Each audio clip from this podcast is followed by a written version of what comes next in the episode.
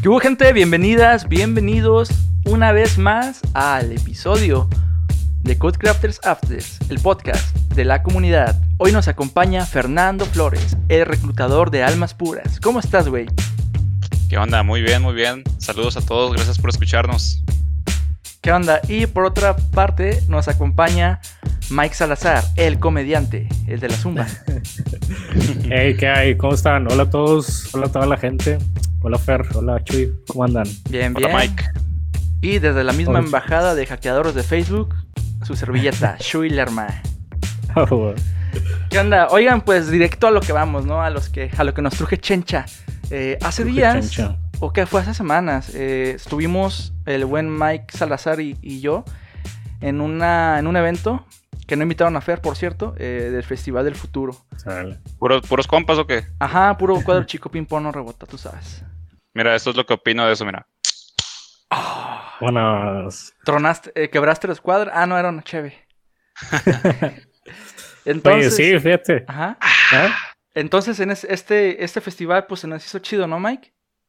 Sí, fíjate que, bueno, eh, pues estaba interesante el tema en general, todas las, las pláticas que hubo por ahí, pero sí, cuando nos pusieron delante el tema de cómo son las comunidades en el futuro, la neta, eh, toda esa semana yo anduve filosofando como, ¿qué voy a decir? ¿Qué voy a decir? Y, y nos dejó pensando, bueno, al menos a mí me dejó pensando un montón, ¿no? Pero, digo, creo que al final llegamos a alguna conclusión por ahí, ahorita a lo mejor la, la puedes comentar tú, Chuy, pero eh, sí alguna de las cosas que veíamos, yo creo que seguramente lo vamos a mencionar más adelante, pero sí era muy difícil como proyectar cómo serían las comunidades del futuro. Y, algo que se me hizo muy chido, que al final llegamos como ahí a, conclusión este, de esa plática, eran temillas ahí como el networking que hacíamos en la comunidad, eh, cómo se fidelizaban los, los miembros de la comunidad, cómo se potenciaban a la gente que traíamos a dar las pláticas. Eh, y entonces todos esos puntos creo que es algo que vamos a estar rescatando el día de hoy, ¿no? Claro, porque aunque no vamos a hablar hoy de, del futuro de las comunidades de conocimiento, que fue básicamente la charla que dimos, más bien vamos a hablar de que si hace sentido o no eh, empezar a formar una empresa, una comunidad de conocimiento dentro de una empresa. Y los, los temas que tocamos en la práctica de- del Festival del Futuro fueron completamente orientados a comunidades y era básicamente, como mencionaba Mike, potencializar miembros y hacer que los miembros fueran o las miembros fueran más eh, fieles a la comunidad. Esto lo lográbamos de diferentes formas que pues aplican justamente para un tema de comunidad como, como por ejemplo el eh, tratar de, de mantener el- a la audiencia que se unió durante la pandemia o de forma virtual tratarlos de, de mantener cuando regresemos a, formato físico. Entonces temas, temas así pues a lo mejor no hace mucho sentido para una empresa, pero nos dimos cuenta que el tema de, de tener una comunidad de conocimiento justamente puede aportar valor dentro de una empresa por varias razones, eh, de las cuales puede aportar una comunidad de conocimiento en una empresa.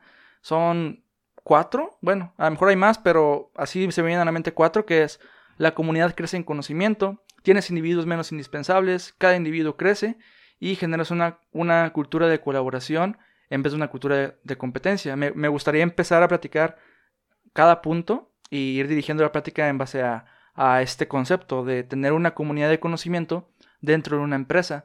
Entonces, me gustaría ir con el primer punto, que es la comunidad crece en conocimiento. Cuando hablamos de comunidad, hablamos de un conjunto de, de, personas que comparten intereses comunes, es principalmente. Por ejemplo, si si tú te vas a las comunidades más comunes, te encuentras a los motociclistas. Los motociclistas, por ejemplo, pues son personas que les gusta mucho las motos y pues ahí anda la comunidad de motociclistas, ¿no? Yo creo o, creemos que un equipo de personas trabajando en una empresa eh, tiene esta característica, que comparten este atributo de que radican en una misma localidad, tienen un conjunto de objetivos similares, tienen intereses similares, al menos tecnológicamente hablando. Por ejemplo, el stack que usan. Vas a entrar a trabajar en una empresa y, y el stack que usan pues es, es, lo, es para todos igual, ¿no? Entonces, pues e- ese interés es, es comunitario. Así que si, si nosotros vemos a nuestro equipo de trabajo como una comunidad de conocimiento, podemos empezar a enfocar a este equipo a que crezca en conocimiento. si tú este, piensas que un, un equipo, por ejemplo, de desarrolladores o desarrolladoras crece individualmente, estás medio equivocado. No sé qué ustedes qué opinan en este punto. Sí, digo, creo que una forma de verlo es como estas imágenes que a veces comparten, no sé si alguna vez ustedes lo han visto, pero yo me he topado por ahí como el, el, el path o la ruta que debe tomar un, eh, un ingeniero orientado al área de, de, DevOps, ¿no? O la ruta que debe tomar un científico de datos, o la ruta que debe tomar, etcétera, ¿no? Pero al final, bueno, tomando esto que dices como del stack, eh, y haciendo un pequeño paréntesis, yo siempre he pensado y creo que por ahí en, en, alguna, en algún lugar lo he leído, lo he escuchado, este, que cuando uno elige un lenguaje, digo, digo un paréntesis para, sin salirme del tema, pero cuando alguno elige un lenguaje o una tecnología, no solo eliges ese lenguaje y esa tecnología, sino eliges también una comunidad completa, o sea, eliges un argot de, formas de expresarse de, sobre ciertas cosas, eliges ciertos estilos de construir, ciertos estilos de, nombrar variables, etcétera. Entonces, si llevas esto a una escala un poquito más grande con un stack completo, pues de alguna forma hay una comunidad que elige ciertas herramientas, tecnologías, ¿no? Entonces, yo lo conecto un poco con esto que dices, Chuy, que a la hora de, de, trabajar eh, en un equipo completo, no lo trabajas como individualmente, a lo mejor lo trabajas de manera como lo vemos en una comunidad, ¿no? Donde alguien aporta por un lado, otro aporta por otro lado, y así van todos aportado, aportando, perdón, a, a, un stack completo, ¿no? A un, a un tema más grande que lo que un individuo por sí solo podría alcanzar, quizá, ¿no? Y retomando ese tema, siguiendo con el mismo punto de la comunidad crece en conocimiento, lo, lo que tú mencionas es muy importante porque PHP es un lenguaje, por ejemplo, eh, open source, y PHP, pues, es una tecnología que no se, no se mantiene sola. O sea, hay una comunidad de personas alrededor de, del lenguaje que dirigen el crecimiento de, de, esa tecnología.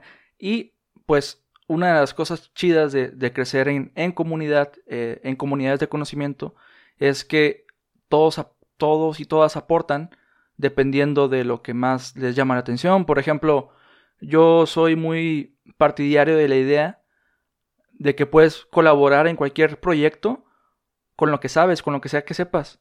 Hace poco daba un taller de contribución open source y yo no soy super pro en contribuir open source, no soy maintainer de proyectos, para nada. Simplemente di un taller de cómo hacer un pull request y cómo hacer un fork y, ya. Y, y, el saber que muchas personas se beneficiaron de ese poco conocimiento que tengo de open source me hizo darme cuenta el valor de compartir. Sí, porque pues tú dices, para ti es muy sencillo, pues sí, pero a lo mejor hay personas que, que no es tan sencillo, que nunca, o que es la primera vez. Y hay como que una regla de oro, creo.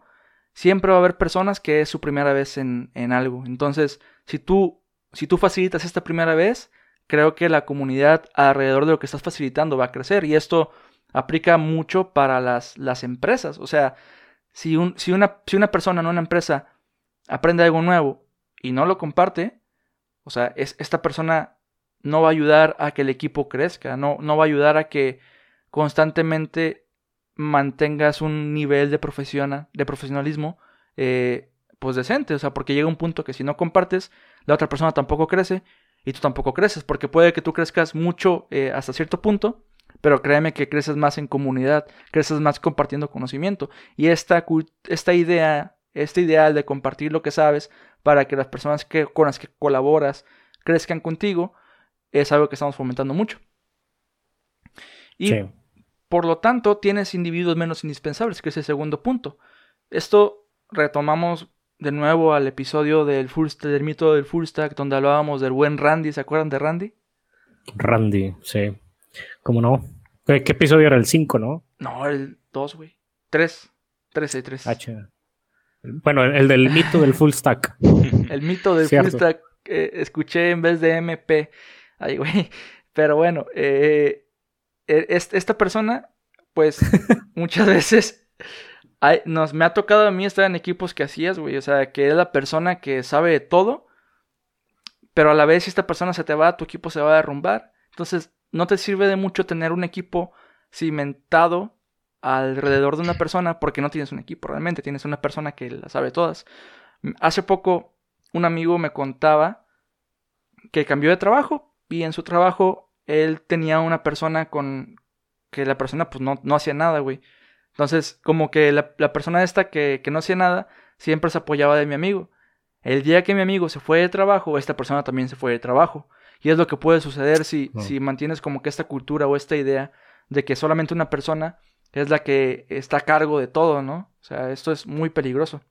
Entonces, no sé si ustedes ha pasado eh, o han vivido una situación así, pero creemos que otra de las cosas que te da tener una, una comunidad de conocimiento en tu empresa es que tienes individuos menos indispensables.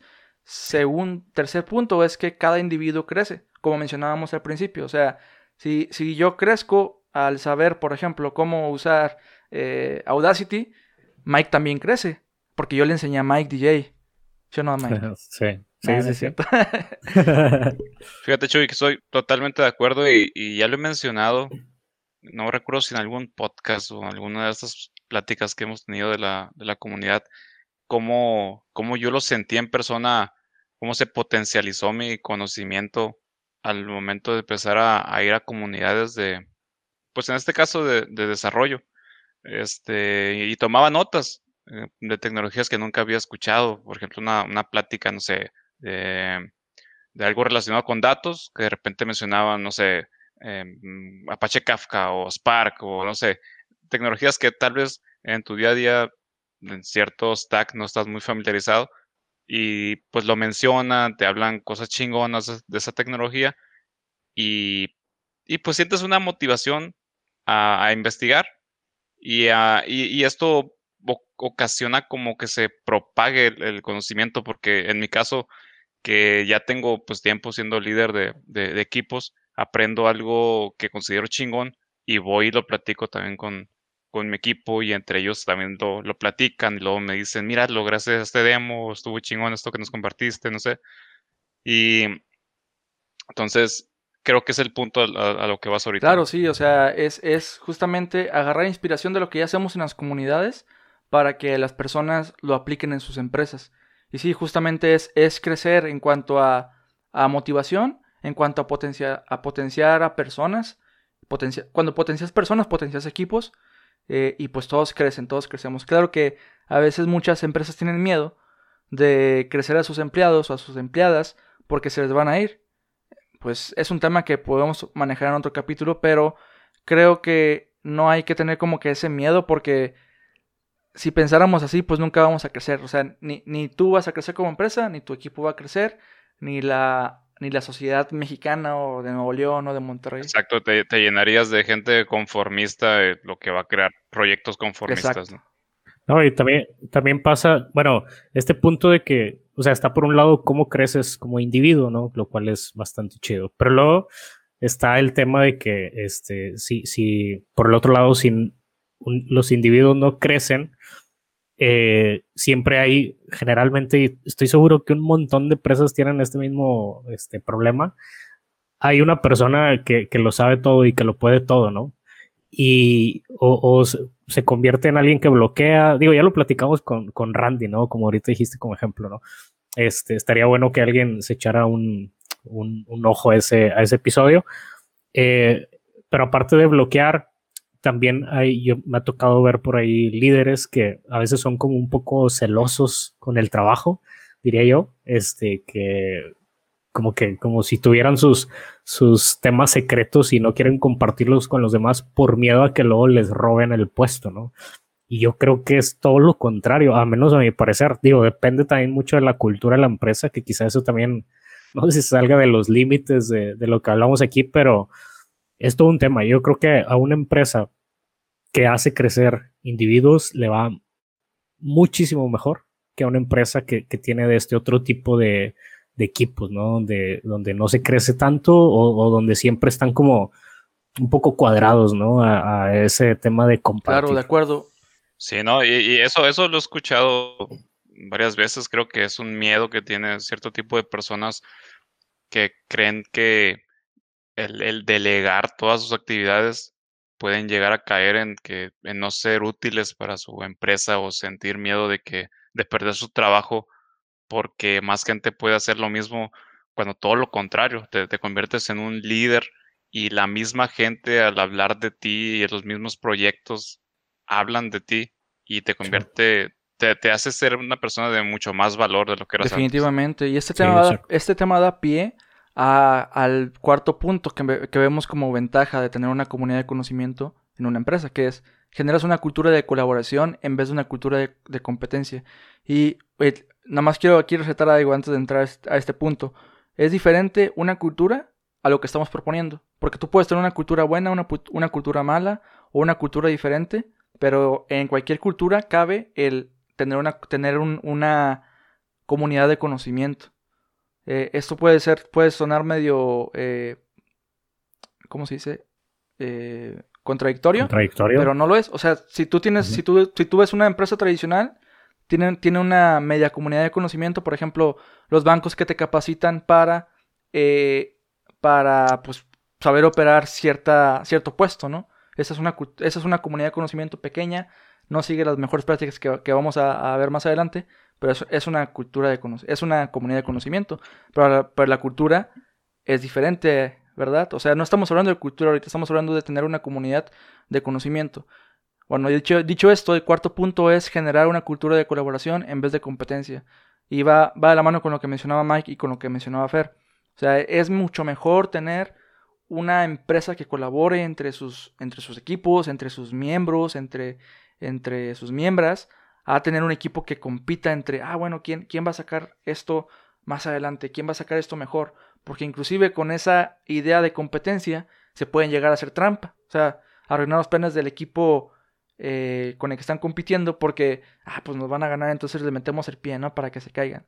Y eso pues no es algo que se, que se promueves si tienes una, una cultura de gente compartiendo cada vez lo que sabe. Incluso, como decíamos, si tú empiezas a compartir conocimiento del departamento de marketing al departamento, por ejemplo, de, de, ventas, que va muy de la mano, pero a veces está completamente separado, rompe hilos y se colabora de una forma mejor. Y esto hace que un proyecto crezca.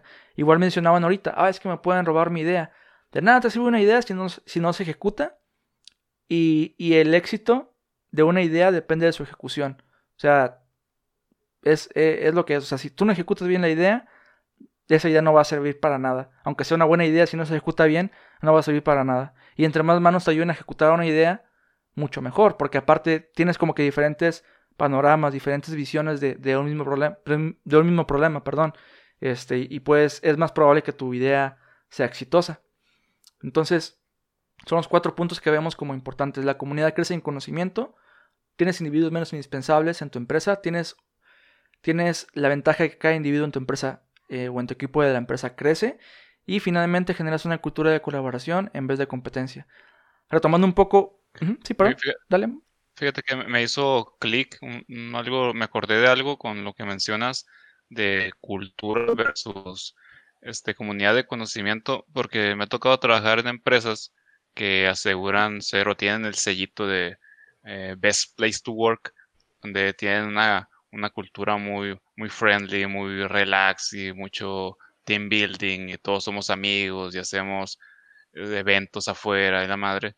Pero técnicamente no me tocó que ah, ah el, equipo fulanito que trabaja en un super proyecto bien chingón, pero ningún otro equipo tiene acceso al código ni a ni a juntas con ellos, ni a hablar técnicamente. Y no, no, no, no, o sea, podría decir, tal vez es un proyecto privado o algo así. O sea, no, ningún equipo este, tiene acceso al código de, otro equipo. O sea, no hay, no se comparte tema técnico. O sea, hay mucho, mucho convivio y la madre, pero, pero creo que es a lo que te refieres, ¿verdad, Chuy? O sea, la, llegar a, a, a una comunidad de, de, pues, como dices, ¿no? De compartir eh, conocimiento tecnológico. Definitivamente es, una, es un excelente ejemplo, eso es lo que me refería. y es que creo que va conectado un poco, digo, sí o sí tiene que estar conectado, porque como, como dice Chuy, y ahora que lo menciona eh, pues una cosa es la cultura organizacional y otra cosa es que haya una comunidad interna de, de, conocimiento donde se fomente esa cultura de colaboración, pero no necesariamente es lo mismo que la cultura organizacional y aunque la haya, no necesariamente está conectada con la cultura, que lo ideal, pienso yo, es que sí, porque si viene desde los líderes, va hacia abajo, es más fácil que eso se propague, ¿no? Este, haya tocado un par de, situaciones que ahorita creo que más adelante llegamos a esos temas donde está totalmente desconectado y a pesar de que hay un esfuerzo por, un, por hacer un intento de comunidad de conocimiento dentro de la empresa, la cultura organizacional no permite que se permee ese, ese, esa cultura de colaboración entre diferentes departamentos. Eh, o sea, es un, es un, es un tema completamente eh, en el que estoy de acuerdo. Y yo creo que tiene que ver con lo que mencionaba hace un momento, mencionábamos hace un momento, de que las personas no pueden, o sea, o no, no estamos acostumbrados a ver a un equipo de trabajo como una comunidad. Pero desde nuestro punto de vista, eh, o sí, desde nuestro punto de vista creemos que pues sí, un equipo de trabajo, una empresa también es una comunidad. Recordando lo que mencionábamos, es pensábamos que lo es porque radican en una misma localidad generalmente, tienen objetivos similares que es vas a lograr más ventas, este, vas a lograr que más usuarios usen la aplicación, vas a lograr que, eh, no sé, vas a lograr más entregas de pedidos a domicilio si, eres, si trabajas en Uber, por ejemplo y tienen los intereses similares que mencionábamos, el stack que usan, las prácticas que usan, las malas prácticas que usan también, el nicho de la empresa. Entonces, esos tres puntos son los que pensamos que hacen que un equipo de trabajo también sea considerado comunidad y es diferente comunidad a, cultura. Entonces... Ahora, el, tema de localidad, no necesariamente, o, o dígame si me equivoco, pero según yo, no necesariamente tiene que ser una localidad física, ¿no? Puede ser una comunidad en cierta forma virtual, ¿no? Exacto. O sea, es, es, la, por eso decía, no o sea, en la mayoría de los, casos radican en la misma localidad. Pero al final de cuentas, la empresa es. La empresa es una. es un ente imaginario que todos pensamos que existe, pero no existe. Entonces todas las personas que trabajan en la empresa piensan que la empresa existe. Y los clientes que le compran en la empresa piensan que la empresa existe. Pero no existe. Entonces todos están idealizando o tienen una idea de la, empresa y tienen unos objetivos que comparten entre todos. Eso también hace que, una, que, sea una comunidad, que se tenga, se tenga una comunidad alrededor de una empresa. Entonces, sí, o sea, puede que, por ejemplo, trabajas en GitLab como lo hace Mayra y dices, no, pues no, no somos de una misma localidad, sin embargo, se genera una cultura, una, una comunidad, perdón, dentro de, de GitLab que, es, que hace que pues, se compartan objetivos similares, etcétera, ¿no? Y bueno, ya, que, ya que definimos como que nuestros cuatro ah, puntos para, para, para pensar que una comunidad es buena dentro de una empresa, y ya que definimos que para nosotros una, se puede generar una comunidad dentro de una empresa, vamos a empezar a, hablar de nuestra experiencia personal. Eh, a ustedes, chicos, chicos, ustedes, ustedes A ver, chavos. A ver, chavos. A ver, chavos. A ver, cuéntenme sus triste comedias o tragedias o, o, o, historias buenas de cómo han generado conocimiento en las empresas que han trabajado o en las que trabajan actualmente. No, deja primero empiezo. déjate, primero empiezo con una mala, ¿no? Para que, para contrastar un poquillo, porque fíjate que cuando en algún lugar, este, sin, sin mencionar nombres, porque no es la idea, la idea es agarrar eh, cuál fue el tema y luego eh, tratar de ver cómo eso lo podemos rescatar para convertirlo en algo bueno, ¿no? Eh, alguna vez me tocó trabajar en un equipo. Había varios departamentos con muchos lugares, pero todos los departamentos finalmente eran de desarrollo de software. Yo trabajaba en uno de esos departamentos. Solamente hacíamos productos diferentes y siempre estábamos desconectados. Muchas cosas hacíamos nosotros y otro equipo las hacía por su cuenta. A veces estábamos haciendo lo mismo, pero de dos formas diferentes, etcétera, ¿no?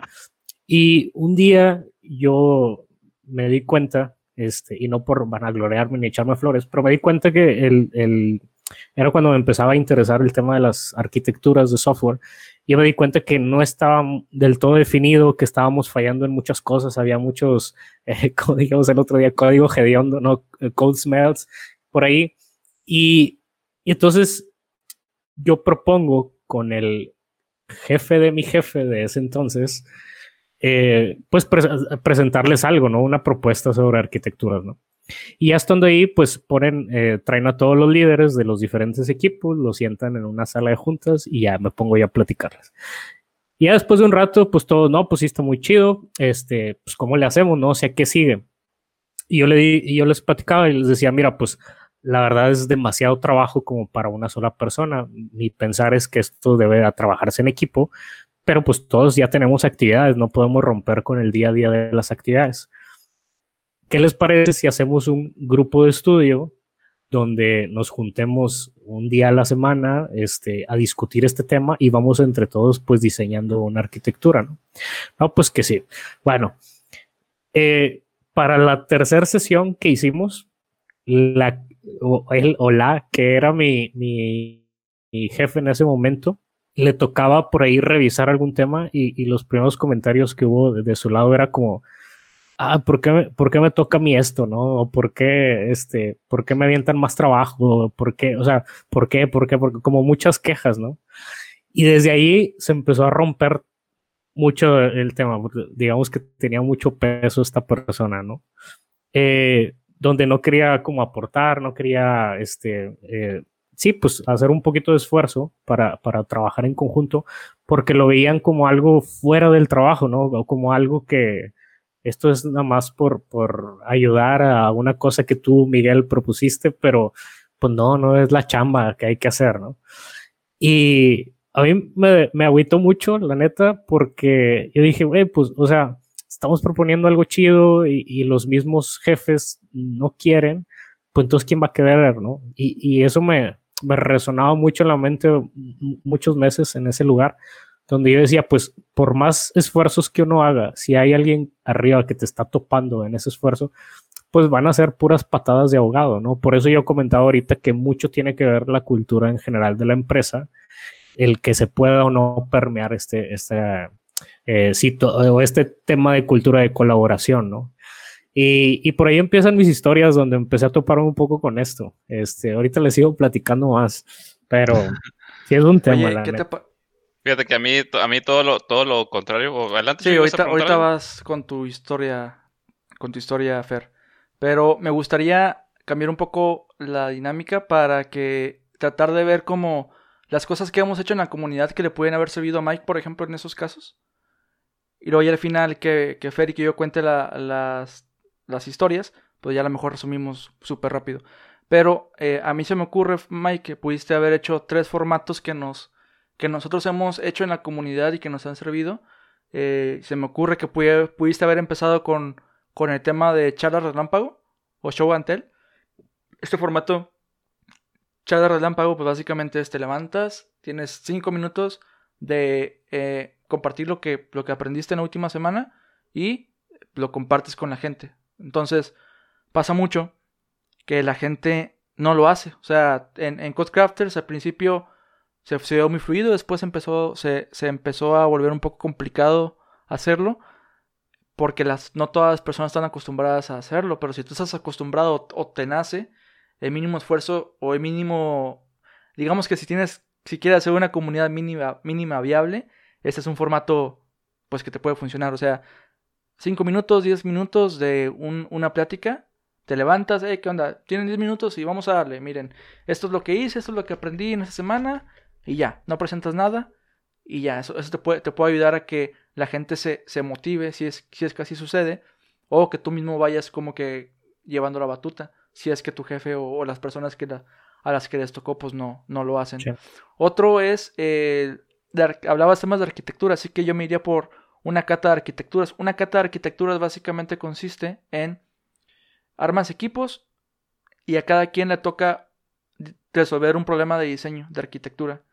Entonces los, los, problemas son random. Por ejemplo, a nosotros nos tocó un diseño de una, de una, de una arquitectura para eh, hacer un, eh, un, sitio web de streaming de radio, de tal forma que en tiempo real las personas podían votar por la siguiente canción a escoger.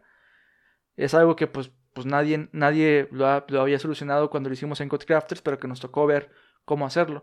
Esta idea de arquitecturas catas resuelve el problema de que nunca o que es muy difícil que teniendo pocas, pocos años de experiencia hayas practicado con muchas arquitecturas.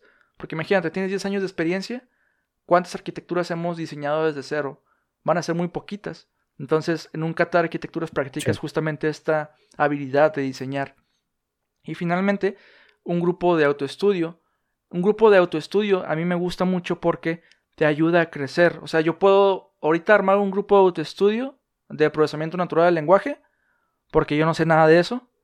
Entonces, entre todos, entre todas, aprendemos. Yo creo que ahí nada más lo único que sí recomendaría es que alguien sí sepa de tema. Digamos que tú, Mike, tú tenías más experiencia en el equipo eh, en temas de arquitectura que el resto. No sé si es así, pero imaginemos que sí fue. Imagínate que, tú tenías la experiencia, entonces agarras un libro de Sam Newman, por ejemplo, y empiezas a practicar en microservicios. Oye, vamos a ver un caso de uso aislado, vamos a seguir lo que dice este libro, lo, comentamos, lo leemos, hacemos ejercicios y ya. Entonces, e, esos, esos tres formatos creo que te hubieran servido eh, para afrontar este problema. Sí. Sí, digo... las cartas de arquitectura está muy bueno, me gustó mucho cuando, cuando lo, organizaste, Chuy. Y nada más que yo creo que mi equipo ganó. Dime que sí, ¿verdad que sí? No, no, no yo, digo que, yo, digo que, el mío. Fíjate que, o sea, digo, nada más cerrando ese punto, sí, o sea, coincido, tienes mucha razón, pero acá yo lo conectaba un poco con que a pesar de que hubieran varios la intención, si hay alguien que, que tiene, tu, tiene control de, de, tu horario de trabajo en el sentido de que decida qué actividades estás haciendo en qué momento, pues estás topado, ¿no? Al final, la conclusión de esto fue que yo hablé con el jefe de otro departamento y le dije, oye, pues, ¿qué hacemos? Porque acá no me dejan, yo sí quiero, tú también quieres. Y hicimos como un grupo secreto, o sea, entre comillas escondidas o en ratos tratábamos de, de avanzarle a lo que traíamos sin yo meterlo en, en, en, las actividades del día, ¿no? Y al final pues me atrasaba un poquillo, pero para mí valía la pena porque pues, me estaba ayudando a aprender, ¿no? Este, entonces, eh, nada más, creo que es un poco complejo si, si desde arriba te topan un poquillo, eso era lo, a lo que quería llegar, ¿no? Si tú quieres, yo quiero, le dijiste. Sí, nos convencimos. Bueno, más tarde voy a retomar algo de eso, Mike, pero vamos a escuchar la historia de Fer. Órale.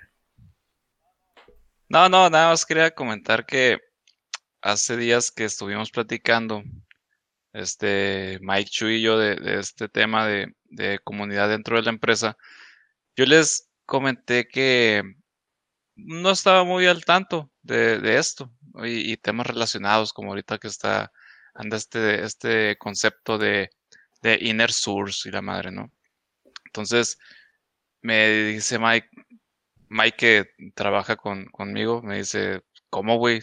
Si básicamente, de cierta manera, en Lagersoft, donde trabajamos, hay una comunidad adentro. Y, no lo había visto de esta manera hasta que estuvo platicando porque pensaba eso y, y, se me abrieron los ojos, la verdad. Este, me di cuenta de varias, digamos, costumbres que tenemos, procesos que tenemos, como por ejemplo, tenemos sesiones grupales de revisión de código de todo el equipo. Y estoy hablando que somos 37 ahorita. Todos nos conectamos a ver cada semana, no, dos veces a la semana, a ver qué, qué, qué está haciendo una persona o qué, ha aprendido recientemente, algo que quiera compartir, y todos lo vemos. Luego, mm, contrario a lo que mencioné hace rato de la empresa donde cada equipo tenía su repositorio de código, aquí el que quiera colaborar con cualquier proyecto es bienvenido. De hecho, tenemos una, frase eh, cuando alguien presenta algo, por ejemplo, de que miren, dice este módulo para, nos va a facilitar esto y aquello y aquello. Y si alguien te dice, mm, yo creo que estaría mejor si esto lo cambias por esto. Y, el, que está presentando la, frase que tenemos es, ahí está el repo. Como, o sea, pues hazlo tú, güey. O sea, que no te cuesta nada no colaborar. Eh, invitando a que pues todos son libres de colaborar con el código de, todos los proyectos. Otra, cosa que, que me comentaba Mike, no, no, recuerdo si esto lo comentó, pero lo empecé a, a, visualizar, que ya lo teníamos, es que tenemos una jerarquía muy plana. Es muy... No hay tanto de que fulanito es el jefe de fulanito, que es el jefe de sutanito y la madre, ¿no? Realmente tratamos ni siquiera de usar la palabra jefe o que yo le reporto a este o yo le reporto a aquel. aquí la opinión de todos cuenta y a mí me gusta que en tomas de decisiones, cuando estamos planeando alguna nueva estrategia, un approach, un nuevo proyecto, que estén los más que puedan y los que gusten, y toda opinión es bienvenida. Realmente han salido muy buenas ideas de gente que ni te lo esperabas porque no tienen o experiencia con arquitectura o con infraestructura y de repente salen, salen muy buenas ideas. Y, promueves mucho el, aprendizaje y el interés de gente que quiera aprender de, de lo mismo. Entonces, entre otras cosas, me platicó Mike que, me hicieron sentir muy, muy orgulloso de, y no lo había visto, no lo había visto de esta manera, pero viendo atrás en otros trabajos que tuve, pues creo que, que, vamos por, por, buen camino en Acaban de escuchar una confesión desde el privilegio de Fer. No, había, no me había dado cuenta. el, pues privilegio. o sea, es, es, es, completamente normal. No te das cuenta porque pues tienes tanto tiempo viviendo esa situación que dices, ay, güey, o sea, sí es cierto, ¿no? Qué chido. ¿Verdad? Sí, que creo, creo que hay mucho, mucho que mejorar todavía, pero, pero creo que, que vamos bien. Antes. Mira, antes, antes. Ajá, te, quería preguntar, Fer, eh, tú qué, o sea, ah, bueno, mencionabas una cosa al principio que, que nada más quería ah, comentar algo de eso y luego te quería preguntar algo. el comentario era, tú decías, ustedes, Mike y Chuy, empezaron a hablar de del tema de comunidad de conocimiento dentro de una empresa y yo no sabía qué onda. Y es porque no, no, no existe este pedo. O sea, que yo sepa, no existe este concepto de tener una comunidad de conocimiento dentro de la empresa. Lo estamos aquí inventando, güey. Pues sí. bueno, pero hay, prácticas que yo, yo lo, lo había escuchado. Ah, pincha. Siempre, siempre agüitas todo tú, güey. ¿Qué pedo? que eh, tengo que balancear aquí algo. Ah, sí, yo lo inventé, güey. Voy a poner acá Chuy Lerma. Paténtalo, güey, calor. Nadie puede tener una comunidad si no me paga derechos así de pelado. Sí, es cierto. Ya no es Chuy comunidad, Chuy comunidades en las empresas. Internas. Sí. No, donde lo conectaba un poco yo es con el término de intraemprendedores, güey. No sé si alguna vez lo hayan escuchado. Eh, Eso lo inventaste tú. No, es lo mismo, pero va ligeramente relacionado, güey, ligeramente, porque no es colaboración propiamente, pero sí es como potenciar a alguien dentro de, una empresa en el sentido de que, digo, a lo mejor lo estoy definiendo mal, ¿no? Con, la definición que hay por ahí en blogs, pero vamos, el, el sentimiento es el mismo, güey. Sí, yo, lo, yo, lo, encontré más, encontré más relación en el tema de Inner Source que en los temas acá de emprendimiento del Mike. Eh, porque el inner source es más como sigue las prácticas del open source en tu empresa, de tal forma que cualquier persona puede empezar a colaborar en cualquier proyecto, pero no, por ejemplo, no necesariamente vas a liberar el código open source. Este, entonces, es, algo similar, pero nosotros no estamos viendo necesariamente desde una, desde una eh, perspectiva técnica de desarrollo de software, sino como una perspectiva de comunidad de conocimiento. Así que si estás trabajando, por ejemplo, en una empresa que no tiene que ver específicamente con desarrollo, puede que te sirva lo que estamos diciendo, puede que no. Pero bueno, eh, es como que la diferencia no está tan arraigado a Inner Source, pero sí hay una, hay una similitud en, el, en la idea de, Inner Source. Y la pregunta que le quería hacer a Fer es, ¿tú entonces sientes que estos esfuerzos que hacen en, en Lagersoft eh, tienen resultados? Sí, definitivamente. Claro, o sea. Creo, creo que ha hecho. Sí he visto, sí he visto el, salto que dan ciertas personas en habilidades que no tenían. Y ha sido muy claro cómo, empiezan a, a, desarrollar, por ejemplo, no sé, por darte un ejemplo, alguien que no había trabajado con serverless, con lambdas, ¿no? y en una conversación sale el tema, ah, no, pues aquí esto estaría bien meterlo en un lambda que, corra cada mañana o algo así. Em, ¿Quién se la avienta? Eh, porque me gustaría aprender lambda. Ah, Simón, dale. Entonces, ahora no nada más alguien aprendió lambda, no es nada más es eso. Ahora en tu equipo tienes alguien más que te puede apoyar con eso cuando se cargue el trabajo. Claro. Y no es alguien que apenas va a aprender, si es alguien que, que ya está listo para, para apoyarse con eso. Es una, es una ventaja muy padre. Hay todo otro, hay todo otro contraste, Estoy aquí acaparando, pero tengo que acaparar, porque en los otros episodios se habla muy poquito. Eh, yo me acuerdo mucho, en otros lugares que me ha tocado, por ejemplo, eh, igual diferentes equipos, diferentes proyectos y de pronto yo necesito que un cambio en el otro proyecto esté para que mi proyecto pueda funcionar, porque de alguna forma se conecta, ¿no? Ya sea por a través de un servicio, este, o de alguna forma, ¿no? Y entonces el tema es, oye, ¿cómo lo hago? Pues yo sé que aquella otra persona quizá está lleno de actividades y de este lado, pues yo necesito ese cambio, ¿no? Necesito que ese cambio esté disponible allá para que pueda funcionar lo que yo tengo aquí. Y entonces voy y le pido a esa persona, oye, eh, puedes meter este cambio porque lo necesito. Incluso ya hasta suenas como este, mandando a alguien, ¿no? Puedes meter este cambio porque lo necesito acá. Y en otros lugares me ha tocado así como, híjole, pues sí puedo, pero necesito que tu project manager hable con mi project manager para que revisen la agenda y entonces se pongan de acuerdo. Güey, para cuando está ese cambio ya pasó un mes, güey, y yo tuve que parchar acá mil cosas, la chingada. Te platico lo mismo, pero acá que me ha tocado ver en Lagersoft. En alguien pregunta en el chat, oigan, este, necesito esto, pero eh, son muchas situaciones aquí, bla, bla, bla. En un minuto alguien contesta, ah, yo te puedo ayudar con eso, bla, bla. Ah, ok, pum. En el mismo día, güey, queda resuelto. Claro. Así, o sea, así de diferente, güey. Algo que se pudo haber resuelto en un día, nada más por ir que Project Manager, chécalo y dile y pregúntele, ya se pasaron tres Solamente semanas. Y hablando de, Lager, y hablando de Lagersoft, tenemos tres vacantes abiertas. Ah, no, se crean. oye, Mike, le, metes un, silenciador en la edición, güey, para que no escuche la marca Lagersoft. sí, o sea, sí. No quiero tampoco que vender nada más la neta. O no, mira, lo, que, lo que, lo que quiero resaltar, o sea, para no clavarnos tan, porque igual sí puede sonar como que muy empujado a Lagersoft. Lo que, lo que quiero resaltar es que estos conceptos que maneja Lagersoft sin darse cuenta de que son, por ejemplo, de, de, de, comunidades de conocimiento, es porque son más bien buenas prácticas. Pero si se fijan, las buenas prácticas de desarrollo de software vienen mucho de, de comunidades de conocimiento. O sea, creo que, creo que si empiezas a seguir, buenas prácticas de desarrollo de software, vas a terminar de alguna u otra forma teniendo una comunidad de conocimiento arraigada en tu empresa. Entonces...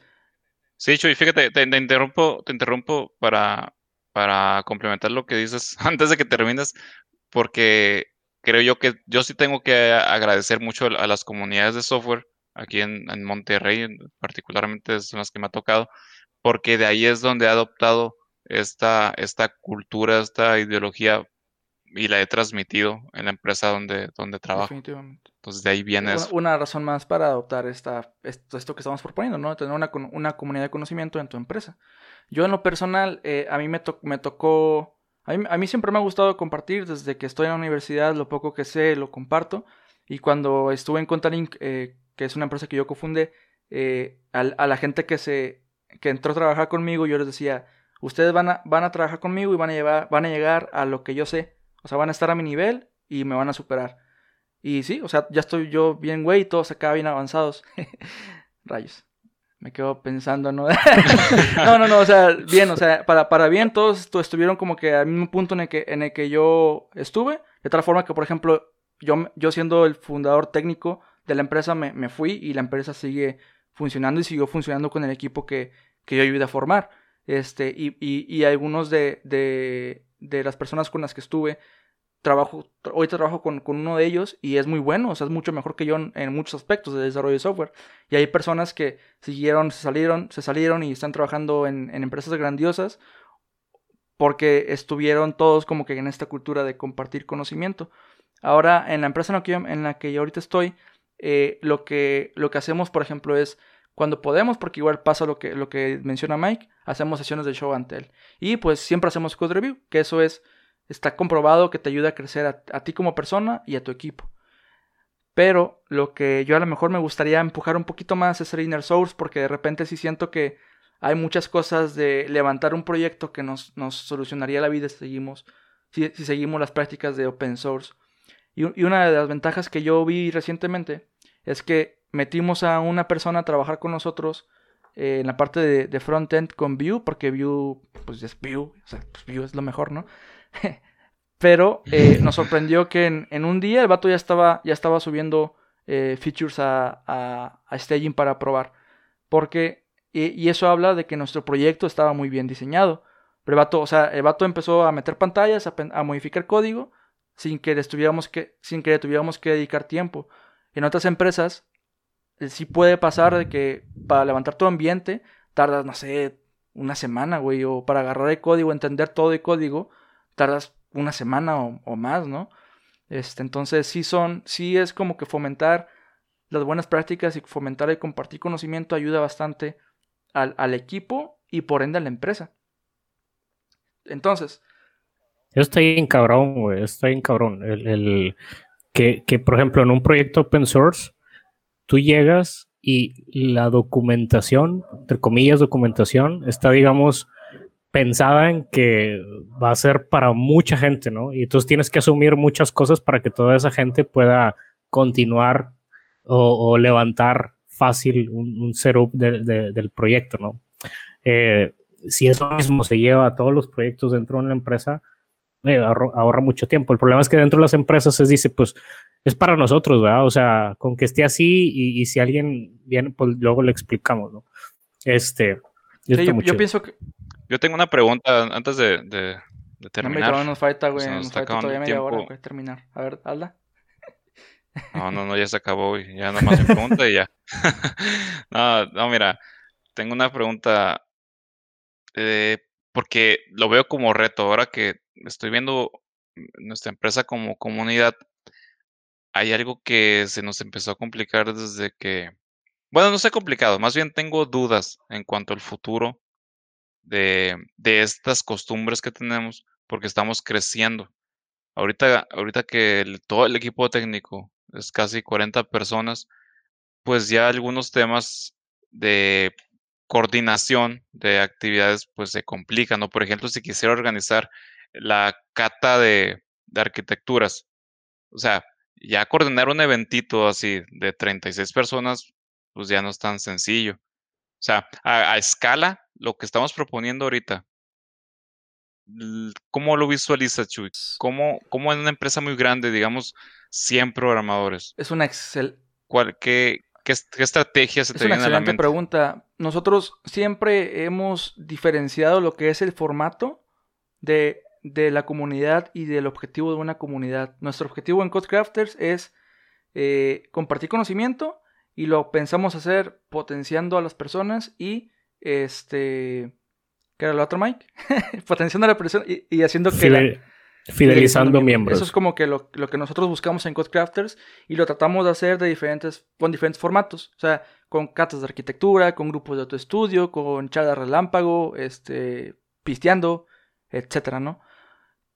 Y este, esta dinámica cambia, por ejemplo, cuando tenemos un evento de muchas personas.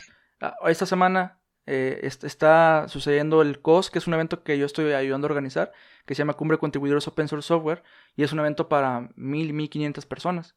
Entonces, es, son cosas, son dinámicas grupales completamente diferentes a las que, llevamos en Codecrafters. ¿sí? Por ejemplo, yo, yo lo que. Un, formato que hemos hecho en Codecrafters que te puede servir es uno que se llama Super Happy Dev House. Que eso, eso sí tiene, tiene algo como que muy complicado porque. Es, es un formato sencillo, pero a lo mejor la gente no lo va a querer hacer porque son muchas horas. Entonces, es un, es un evento que se realiza pues cada que tú quieras y dura regularmente entre 8 y 9 horas y consiste en que la gente se junta a programar en lo que le gusta. Y ya, durante ocho horas están programando en lo que le gustan y al final del día, este, pues comparten lo que, lo que hacen. sí, fui a uno, pero me puse a Exacto, entonces, ese es el detalle, o sea, tienes, tienes que tener como que, como organizador, tienes que tener la visión bien puesta de qué es lo que quieres buscar, qué es lo que quieres proponer. A lo mejor en comunidad no te afecta tanto que la gente termine bien borracha. Está bien, pero a lo mejor una empresa sí te importa. Entonces, juegas un poco en que, oigan, pues vamos a trabajar en lo que ustedes quieran, güey. A lo mejor les damos créditos de Amazon eh, para que jueguen en ese tiempo y jueguen en lo que ustedes quieran. O sea, practiquen y aprendan lo que ustedes quieran. Y este, este formato Super Happy Dev sirve como entre convivio y aprendizaje. O sea, está switchando entre convivio y aprendizaje. Y aparte, si tú, por ejemplo, no tienes un proyecto eh, porque pasa mucho, o sea, es, es impresionante cómo, por ejemplo, las personas emprendedores que son emprendedoras se sorprenden porque a los programadores o a las personas que programan no se les ocurren ideas, pero es diferente, es diferente, o sea, puede, y en Super Happy Juegos pasa mucho que las personas dicen, yo quiero ir, pero no tengo un proyecto en, el que, en el que quiera trabajar. Entonces llegas y te juntas en un, en un equipo de trabajo y colaboran en un proyecto. Ese es un, es, un, es un formato que se me hace que serviría para una empresa que está en crecimiento porque realmente se ajusta a cualquier tamaño. A nosotros nos ha servido, hemos tenido hasta 70 asistentes, de 70 hasta 5 y nos funciona porque es, es muy dinámico en ese aspecto. Si, si, tú, si tú propones como que, ok, este evento es para platicar, pero también es para compartir conocimiento, solamente lleva la pauta de que vamos a practicar, vamos a practicar. Y sé tú el ejemplo. O sea, si, si tú organizas eso, Fer, y te pones bien pedo, pues la mayoría de la gente se va a poner bien peda. Hay, un tema en, hay un tema en un libro que leí de dinámica de grupos que dice, hay dos tipos de jefes. Los que piensan que el empleado le va a robar su dinero y no confían en ellos, y los que piensan que el empleado no le va a robar su dinero y confían en ellos y les dan acceso a su dinero. Y ambos tienen razón, porque el, el, jefe, el que está a cargo, la persona que está a cargo, es la que más o menos dirige la cultura y cómo se comportan las personas en una dinámica de grupos. Entonces, eso es, eso es algo que yo te recomendaría hacer un Super Happy Dev En GitLab, por ejemplo, hacen cada año, cada, sí, creo cada año, un, un retiro, eh, donde ahí en ese retiro eh, la gente, como son de diferentes partes del mundo, se reúnen para convivir. Entonces, a lo mejor es esto lo, lo que, lo que yo no, no, yo, no recomiendo retiros porque no estamos hablando de, de cultura o de, de, conectar personas, sino estamos hablando más bien de, de un super de colaboración. Entonces, a lo mejor si, si, si está, está la espinita de las personas que dicen, no, güey, no te voy a regalar ocho horas de mi tiempo, ah, bueno, pues a lo mejor lo haces en otra ciudad, güey, para que sirva como, oye, pues estamos poniendo nosotros algo, tú también pon algo. Que esto, este último punto que menciono, va a otro tema que quiero discutir. No sé si ibas a mencionar tú algo antes, Mike. No, nada más comentar que esto que, que platica Chuy es una de las tantas cosas que se pueden hacer para fomentar esta cultura de colaboración. O sea, el otro tema es que ya se mencionó es, por ejemplo, vamos a decir algunas cosillas más puntuales como, pues poner repos abiertos donde se pueda, habrá repos que tengan como temas muy sensibles, que a lo mejor nada más tengan que trabajar cierto equipo en particular, pero el resto, ¿por qué no? Y puedes etiquetar issues como abiertos a la colaboración, ¿no? Y entonces cualquier persona del equipo puede ir y revisar de vez en cuando y tratar de fomentar eso, o sea, poner en el grupo o en el canal, el medio de comunicación, oigan, Aquí hay algunos issues que son abiertos, si a alguien le interesa, sobres, ¿no? Otra cosa, mini grupos de estudio, o sea, puede, puedes partir, son 40, 50 gentes, ah, bueno, se parten a lo mejor por proyectos, sea, ese proyectillo y decirle a los líderes de esos proyectillos, oye, dentro de este, de este, de este grupito de 10 personas fomenta esos este, mini code reviews, minis grupos de estudio, ¿no? Que se dé por ahí, o sea, trata de empujar. Por eso pones líderes frente a esos equipos, porque los líderes construyen otros líderes, no pones jefes, porque esos jefes te van a topar, ¿no?